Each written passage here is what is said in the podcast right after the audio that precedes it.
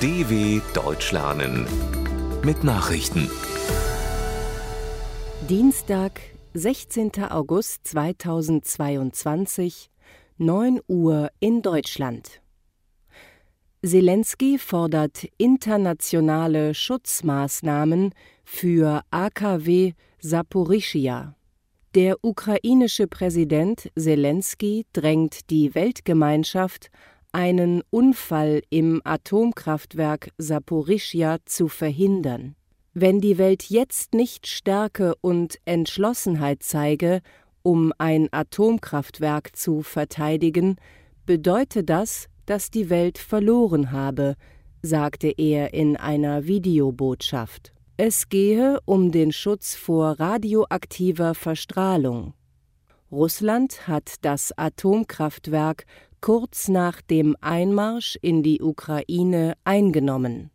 Die Kriegsparteien werfen sich seit Wochen gegenseitig vor, Europas größtes Kernkraftwerk zu beschießen und damit eine atomare Katastrophe heraufzubeschwören.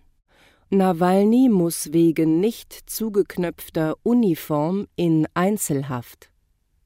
Nach dem Versuch einer Gewerkschaftsgründung ist der Kreml-Kritiker Alexei Nawalny für drei Tage in eine Einzelzelle verlegt worden. Grüße aus der Einzelhaft, schrieb er in sozialen Medien. Offiziell sei er in die Einzelzelle gekommen, weil er die Kleiderordnung missachtet und den obersten Knopf seiner Gefängnisuniform aufgeknöpft habe. Die Gefängnisleitung habe ihn gewarnt, dass die Einzelzelle sein ständiger Aufenthaltsort werden könnte, wenn er seine Haltung nicht überdenke. Nawalny beschrieb seine Zelle als einen winzigen Betonzwinger, in dem es sehr heiß und stickig sei. Weitere Haftstrafe für Aung San Suu Kyi in Myanmar.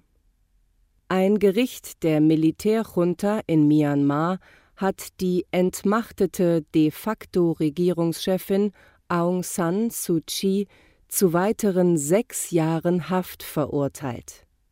Die Friedensnobelpreisträgerin wurde in vier Fällen der Korruption für schuldig befunden. Das verlautete aus Quellen, die mit dem Fall vertraut sind. Die USA und die EU forderten erneut ihre Freilassung. Suu Kyi stand nach einem Putsch im Februar 2021 unter Hausarrest.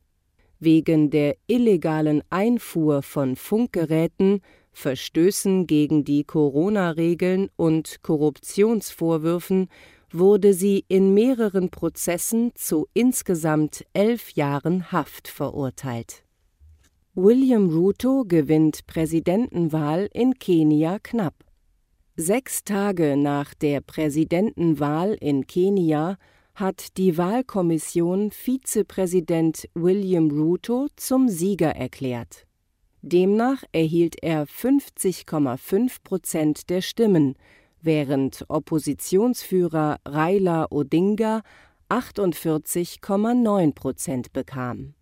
Vier der sieben Mitglieder der Kommission distanzierten sich jedoch kurz vor der Bekanntgabe des Resultats und verwiesen auf einen undurchsichtigen Prozess.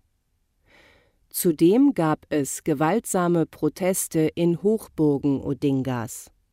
Die Beteiligung lag mit 64 Prozent klar unter den 80 Prozent der Wahl vor fünf Jahren. Ein UN-Sprecher forderte dazu auf, Zweifel am Ergebnis auf juristischem Weg auszuräumen. Vier Söldner der Wagner-Truppe von Dschihadisten in Mali getötet. Der Al-Qaida nahestehende Dschihadisten in Mali haben nach eigenen Angaben vier Angehörige der russischen Söldnerorganisation Wagner getötet. Die Männer seien bei Kämpfen in der Region Mopti ums Leben gekommen, schrieb die US-amerikanische NGO Site, die dschihadistische Erklärungen im Internet analysiert. Bereits im Juli kam es als Reaktion auf die Zusammenarbeit der malischen Armee mit Wagner zu einem Angriff von militanten Islamisten auf einen Militärstützpunkt. Die in Mali herrschende Junta bezeichnet die Wagner-Mitglieder lediglich als Ausbilder und nicht als private Sicherheitskräfte. Anwältinnen von Assange verklagen CIA. Anwältinnen des Wikileaks-Gründers Julian Assange haben gegen den US-Auslandsgeheimdienst CIA und seinen früheren Direktor Mike Pompeo Klage wegen Bespitzelung eingereicht. Sie werfen der CIA vor, Daten von ihren Handys und Computern kopiert und Gespräche mit Assange in der ecuadorianischen Botschaft in London aufgezeichnet zu haben. Damit habe der Geheimdienst die Verfassung verletzt. Zudem sei das Recht auf ein faires juristisches Verfahren für Assange beeinträchtigt worden Assange wurde in der Botschaft Ecuadors von 2012 bis 2019 politisches Asyl gewährt.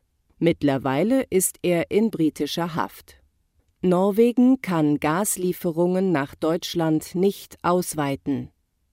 Norwegen hat Deutschland weitere Gaslieferungen auf hohem Niveau zugesichert, stößt dabei aber an Kapazitätsgrenzen.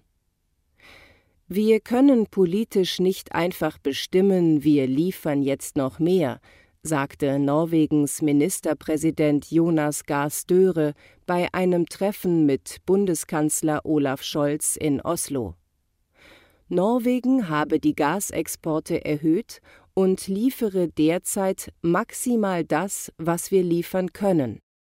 Scholz äußerte sich dankbar, dass Norwegen das Exportvolumen bis zum Möglichen ausreizt. Dies sei sehr wichtig, um die deutsche Gasabhängigkeit von Russland zu verringern.